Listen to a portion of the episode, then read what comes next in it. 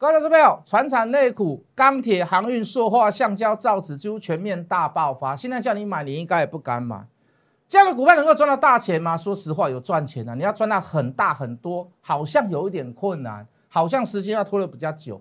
那不如趁此时在电子股搂这回档修正的时候，我们去慢慢布局。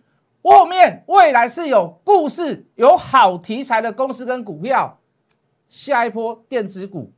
我谢老师要带你赚大条的。今天的 line 上面有我们最后一次，呃，做一个很大的优惠，请你先加入我们的 line。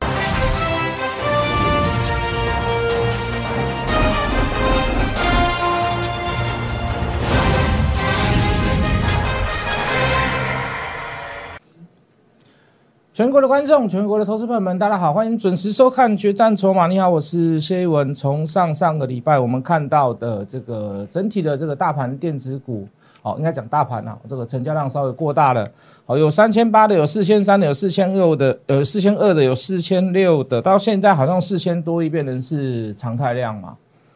那四千多亿变成常态量，你当时的电子股的成交比重都在七成以上。又发生了所谓的美国商务部对所谓的这个这个呃这个军事哦这个飞腾的部分影响到四星的所谓的这个制裁，那势必会影响到高价电子股，所以我们都要避开所谓的高价电子股。那延伸到电子股里面不能买的股票，包含是高价的，包含是高位接的。我说你尽量要去找那些低价的低位接的，你看像友达就涨得很凶嘛。好，那又延伸到所谓的部分的资金又来到船产，所以我们带各位去做什么？去做钢铁，去做航运，去做塑化，去做橡胶，去做造纸。我刚刚所讲的股票都是成为今天盘面上的大主流，而且不是只有涨一天、涨两天的，而且现在的钢铁股几乎是全面大涨。今天的中钢又涨停板，哦，这个十年看不到一次中钢涨停，可是一年当中一个礼拜当中七短短的七天当中，我可以看到两次中钢涨停。真的是不简单呐！那你说，当然有人会不认同所谓的传产呐。当电子股在涨的时候，你会不认同传产？我认同你的看法，我认同你的想法。好，毕竟成交量就是不不是集中在传产股票上面嘛。好，当你的当你的电子股在所谓的这个弱势的过程当中，在整理修正的过程过程当中，有部分的钱去来到传产，而传产又有所谓的实质利多在后，我认为你不应该去抗拒它。好，我认为你不能把它排除在主流之外。无论它涨一天、涨两天、涨三天，你也把它当做是资金的避风港就好了吗？是不是？我们上礼拜还举一个例子啊，我说台积电如果报价涨，晶圆报价报价上涨，半导体价报价上涨，你第一个想到谁？你第一个想到台积电。那你不想买台积电的，你会去买什么？你会去买上中下游，你会去买设备，你会去买周边，你会去买上下的供应厂商。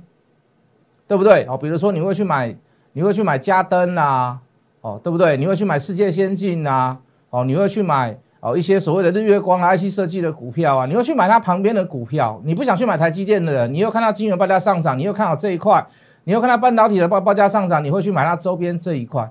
那相对的嘛，你看到中钢涨停板，你看到钢价上格上上扬，我们在还没有上扬时就跟各位讲了哦，就跟各位报告了哦。钢盘的价格还没有爆出之前，我们都说我们预计大概是五到六趴，结果是八点一趴嘛。你看到中钢上涨，那你又不想去买中钢，那怎么办呢？你为什么不去买星光钢？你为什么不去买威智？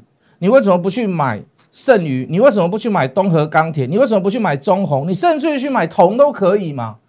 为什么？它同样都是一挂所谓的原物料嘛？有没有实质的利多？用嘴巴讲不算呐。给你看报价图，你可能也不太相信，或者是你一知半解。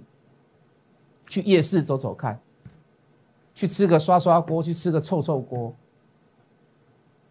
去去买一个基基本的这个日常用品，哦，这个小吃的啦，有没有涨个五块？有没有涨个十块？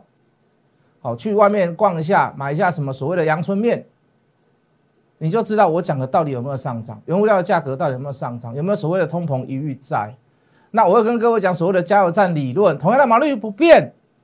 可是价格上涨，它的营收、它的钱变大了，它的钱变多了，有没有这一层的关系跟利多在？你自己去好好的感受。我们并不用去拿什么价格啦、波罗的海指数啦，所以航运上涨啦，散装货柜一个十八尺的，一个二十尺的，从多少钱美金涨到多少钱美金，我都不要去讲那些东西，太八股、太文言文了，好像有点自式、自式化的公式。你去看一下所有的原物料波动有没有在动，石油的价格有没有创创下近期的新高？听说今天好像又涨了四角，有没有实质的利多？有没有实质的利多？纸浆的上价格有没有上涨？一包 A4 纸有没有调个十块？有个有没有调个二十块？卫生纸还没调，A4 的纸先调了。塑化类股跟石油最有关系的，我刚所讲，石油的价格有没有创新高？货运的价格你去看一下，去翻一下；航运的价格你去翻一下，去看一下。在航运的部分，我们上个礼拜要送给各位三档股票，一档叫做四维航，电视上直接讲了嘛，散装散装货柜。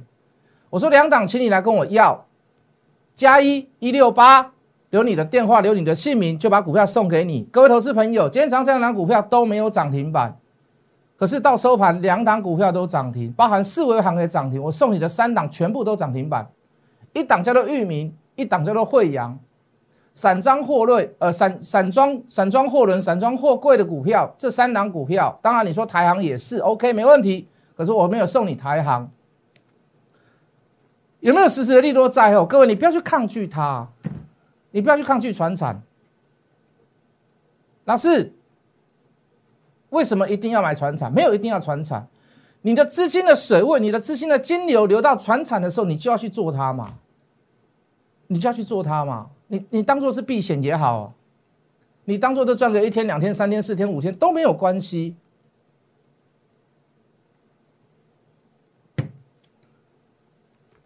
是不是把你把你把从电子股里面抽出来的钱，因为四星的关系，今天又有 M 三幺又跌停板，上礼拜五有金利科，因为受到这种高价股、高位阶的公司影响，电子股似乎势必怎么？大部分的股票会稍微弱了一点。好，你就算你要从从头再来重新布局，从低布局没关系，可以。你要先把资金抽出来嘛？你在高档的时候，你要先把资金抽出来嘛？如果你连抽都没有抽出来，那你往后你也不用分析什么，因为你钱就在里面了。因为你钱就在里面了，是不是？有没有叫你不要去买金星科？有没有叫你先不要买翔硕？涨高的、高位接的，你不要先去碰它，对不对？涨高的、高位接的，你不要去碰它。台康生，哎，老师，台康生、郭台铭要入主，我可以告诉各位，涨停板打开了以后，你就不要去追它，你就要把它卖掉。为什么呢？郭台铭不会这样炒股票。郭台铭不会这么 low，很多人跟你讲说，因为台因为台康生，因为是因为郭台铭在炒股票，不要骗人，不可能，太投机的你也不要去碰它。上礼拜跟各位讲 TDR 的股票，九一开头的股票，纯托凭证的股票，当它国外的价值，当它国国外的价格超过国内所谓所谓的发行这个所谓的这个存托凭证的价格，那是一个不实在的东西，随时有可能做反转，随时有可能大跌，有很多人听进去了。可是很多人还是听不进去。讲句很实在的话，那些股票我们所买的航运类股、钢铁类股、塑化类股，并没有比它高出多少啊。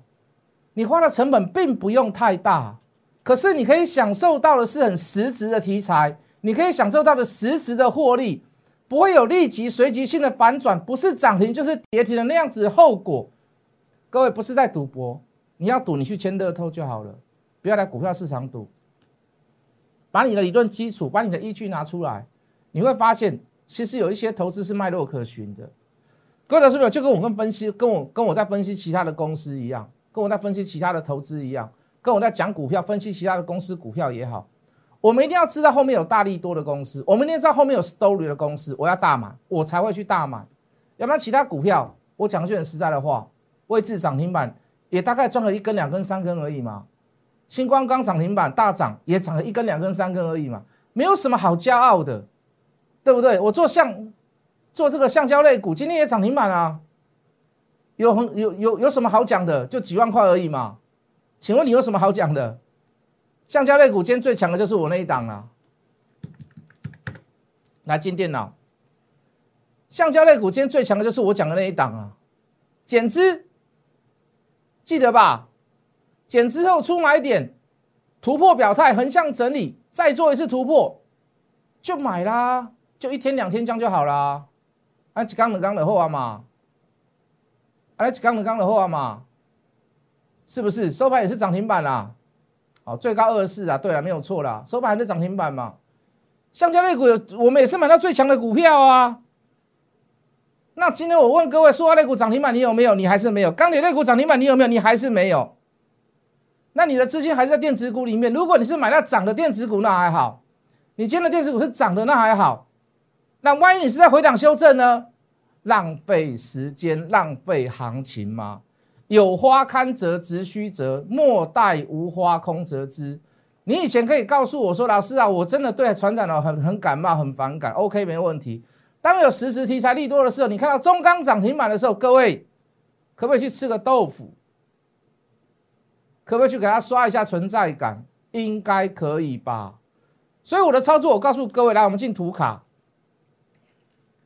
分析，可以由长至短。操作要有短至长，你分析可以大胆主观，你所有的动作一定要依据要有策略，就是就如同我所讲的，我们知道后面的事情嘛，我们知道后面的故事嘛，我们知道后面的利多嘛，否则所有的买卖动作都是一些自一厢情愿的想法跟看法。什么叫一厢情愿？王妈妈跟我讲什么股票多少钱会做到哪里，陈太太跟我讲什么股票会从哪里做到哪里，对不对？这个这个这个这个隔壁阿婆甲我讲啊，下面股票到偌济，家己有买无？你嘛唔知影。伊家己买几张，你嘛唔知影。结果你买比伊偌济，讲的人买的没有比你还多，可是你听到人觉得信心满满，结果你买的比他还多啊！只有他买不算哦，只有他买不算哦。始作俑者想要炒这张股票，想要让这张股票上涨的这个这个人。我问各位，他有没有去买？他买了多少？他的成本又在哪里？如果你的成本已经超过他三成、四成、五成了，那我建议你不要去买，除非你有相当的把握，是不是？懂我的意思吗？你连人家的成本你都搞不懂，你只觉得说有钱赚，我们就赶快就来赚，那不是一厢情愿，那是什么？不用怪别人，不要怪别人，怪你自己。不用去怪别人，钢铁好不好做？几乎全面涨停的嘛。航运好不好做？长隆、阳明、望海，我们都不知道做过几遍了，对不对？回来做，散装货柜，叫你去买，叫你去买惠阳，敢买吗？老师，你敢呗？我都知道你不敢买啊。是不是塑化类股大涨？来看一下好了啦，塑化类股一三零四的台剧，这有没有买点？你说他们有基本面吗？去年赚二点零二点二五哎，一三二一的大洋，你说他们有基本面？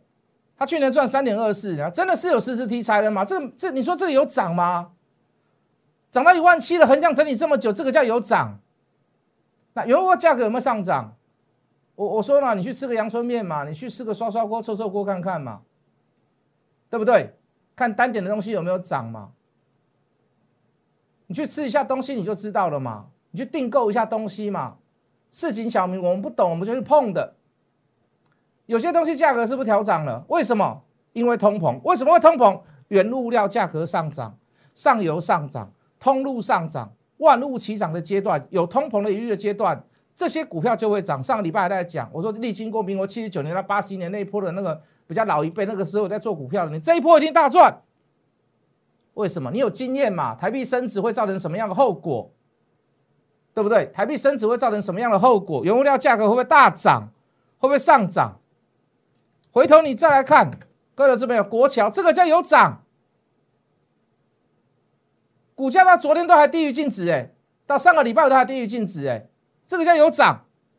去年赚多少？去年赚四点五二哎，股价三十二块啊。当然它有些业外，但是它的业务不排除什么？不排除还是投资所谓的原物料股票，还是属于所所谓的那个塑化类股嘛，对不对？上礼拜跟各位讲，如果航运跟钢铁你都看好，那你去买二二一的长隆钢。长隆钢今天好像也不错嘛，今天也是开低走高嘛。对不对？开六九收七十一，随便买随便赚，是不是？一三一二的国桥去年赚四点五二，你说它在高档，你说它是属于高价，不要不认同行情。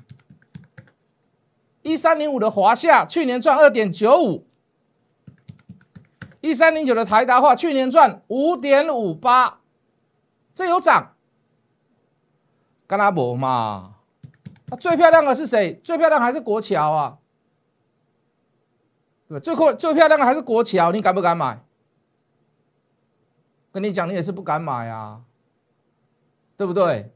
跟你讲，你还是不敢买。散装货柜，你还是不敢买啊。玉米，你还是不敢买啊。惠阳，你还是不敢买啊。四维航公开送给你的，各位去年赔三点二七，我说今年会转亏为盈，股价二十五块，你说我说你光看它去年的营收，你不会想要买它，你碰都不会想要碰它，为什么？它去年赔钱嘛。那我像后背，老师下面后供哎，这个投机股嘛。原物料、汇率、运价齐涨，橡胶股票不会涨吗？华丰会不会涨？二一零九的华丰会不会涨？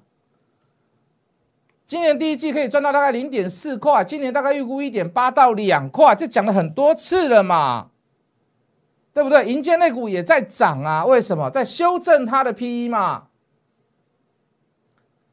银建类股稍微弱势一点呢，因为这个所谓的这个房地合一二点零版本呐，所以会造成预售物可能可能会稍微稍微差了一点。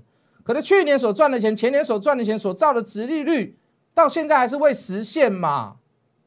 那你说你要给他几倍的本利比？我个人给他十倍啊，十倍所离我们所买的价格至少还有一到两根的涨停的空空间呐。总比你去买 T R T R 类股好吧？T T R 类股好吧？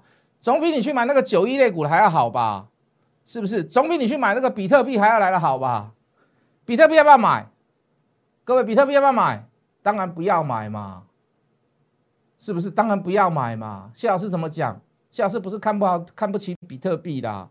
你说加密货币未来需求那是的，但是你不是从你不是从金本位哦，你是买了很多台电脑，然后在那边挖矿，你耗费的是能源，你耗费的是资源，你耗费的是电费。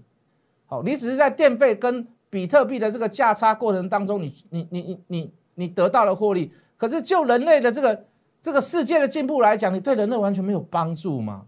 这样的科技需要存在吗？大家可以想一想，就是我买了好几台电脑，然后我去挖矿，我花了很多电费，我租了一间房子，我们给他一个很通风良好、很散热、很棒的地方，然后因为这样子我就可以赚钱了。你你认为这对人类是有进步的吗？有任何的进步吗？所以我不喜欢比特币嘛，我讨厌比特币嘛。比特币的交易当中很多都是洗钱、黑帮老大、什么卖毒的，有一些非法的所谓的组织在那边。为什么？因为它难以追踪。你不要以为它不能追，它还是能追踪。可是这个扣，我相信在哪里？在美国人手上。所以你看大陆它不会用比特币，他们大陆的比特币叫大陆比特币。他不会用跟美国相同的比特币，怕你什么？怕你造成追踪金流嘛？那你就知道犯罪者在哪里啦，他们的账号在哪里啦？是不是？我们没有密码，我们没有加密的密码，可是什么？美国人有嘛？是不是？所以我有没有看好比特币？我真的不看好比特币啦。比特币几乎全面跌停嘛？是不是？什么立台啦，什么汉讯啦，相关一点的什么金利科啦，什么印泰啦，全部都跌停。意料中的事啦，哥头这边有意料中的事啦。那你说船产的股票有比谁的股票差吗？二六零三的这个长龙，这有比它差吗？各位朋友，这有比它差吗？之前跟各位讨论过吗？要怎么样操作它？短线上，短线上的话，你要设停利、停损、停利。那你的停损要在哪里？你的停损或者是导线，你要设在哪里？设在五日线嘛。只要五日线破了，你就怎么样？短线上你就先出一趟嘛。有没有跟各位讲过？阳明也是如此啊。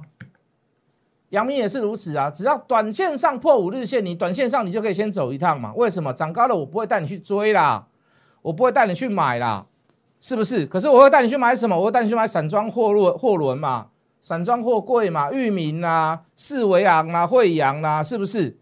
那你说长隆有没有赚钱？长隆去年一年赚五块，今年第一季大概可以赚，各位，今年第一季大概可以赚两三块。我们去年还在讲，我说十年不开张，开张吃十年。这种公司很可怕，我涨你也当没探钱呀！我一年当中，我就一年，我可以把十年全部都赚回来，这是人的大好机会，你没有办法去反驳它嘛？为什么？因为疫情的关系嘛。航运大家不敢用啊？为什么？你飞机飞过来一天而已啊，你顺便有潜伏期，对不对？你的那些人员呐，你的接触的一些货品啊，可能就已经已经染疫到了，还没有所谓的这个这个这个这个所谓的这个风险期还没有过。可是你走海运呢？你只要还在海上过一个月、过两个月、再过三个月，你可能已经十四天隔离都已经隔离完了嘛？那些病毒早就已经消失殆尽了嘛？所以大家都走什么？大家都走海运嘛？是不是？是不是？我的货运都要走海运嘛？我不要走空运嘛？又塞港，又塞货柜，对不对？货柜的价格又调涨，什么几十的调涨多少啊？二十十的调涨多少？四十十的调涨多少啦？大家都有看到，大家都有看到嘛？万海去年赚五块。五点一一啦，阳明去年赚四点五一，长隆去年赚五块啊，今年第一季大概都有两块，我不知道会延伸到什么样的时候，没有办法从本金比推估啦。可是各位，疫情没有结束前，航空的货运还没有开始复苏之前，大家都需要海运嘛？为什么？货要出得去嘛？货出不去，你公你你你不要跟我说你们公司能够赚钱。货要怎么出得去？我就只有靠航运呐。所以各位，你不要看不起船产，不要拘泥在于说这个叫做电子，这个叫做船产，我一定要干嘛？我一定要干嘛？你可以把大部分的时间精力，你可以把大部分的精神花在电子上面，OK。可是相同的理由来到船展上面，你不要去拒绝它。就我刚刚所讲的，台积电涨停板，你会想到供应商；中钢涨停板，我不相信你可以不想到其他股票。太多例子可以举了啦，太多股票可以举了，今天有太多股票可以涨停板了，不只是我的位置，不只是我的星光钢啦，对不对？塑化类股也不只是国桥而已啦，航运类股也不只是什么，也不只是，也不只是惠阳啦，对不对？也不只是域名呐，也不只是四维啊，有太多公司可以选了。但是你第一个，你就是不要去排斥它嘛。你不要去排斥它嘛，是不是？短线上现在叫你做做船厂，我看你也你也不太容易啦。上个礼拜我下了一个标，我说这个礼拜电子电子电子有部分好的电子题材不会改变的电子，比如说电动车，趁拉回来的时候可不可以买一点买一点买一点？我说的买一点是买一点买一点是跟要是要带你去买很多次哦。真正的操作能够带你大赚钱的，不是带你每天去追高。现在带你去买国桥，恭喜你啦，有谈呐！现在带你去买惠阳、裕民，恭喜你，华丰，其实有谈呐！啊，但是让看我这能够赚多少？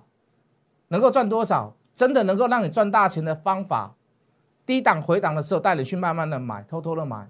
故事没有改变，电动车的故事有没有改变？应该还没有然后电动车的故事有没有改变？营收有没有爆发出来？有些公司还没有然后。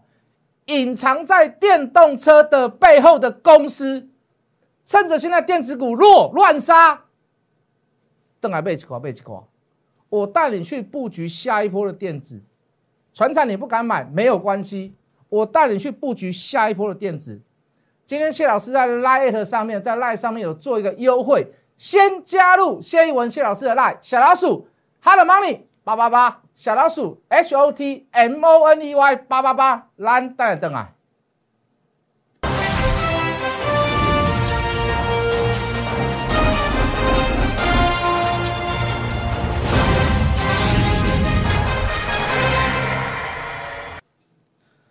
特别会员、清代会员，我帮你准备一档股票，这几天我们都有在陆续在做布局啦。这档股票第一次买了一百七啦，涨到两百，涨到三百，涨到四百，涨到五百。现在拉回来修正，好，如果你有用心听我讲股票的，你一定知道这一档什么股票，但是属于高价，所以我就让特别会员买，哦，跟清代会员买，我们就开始在做部件了，我们开始就在做布局了，对不对？好，那一般会员金额比较小的会员，我带你去买什么？来，我们进电脑，好，这一波本来就要上去了哦，结果遇到什么？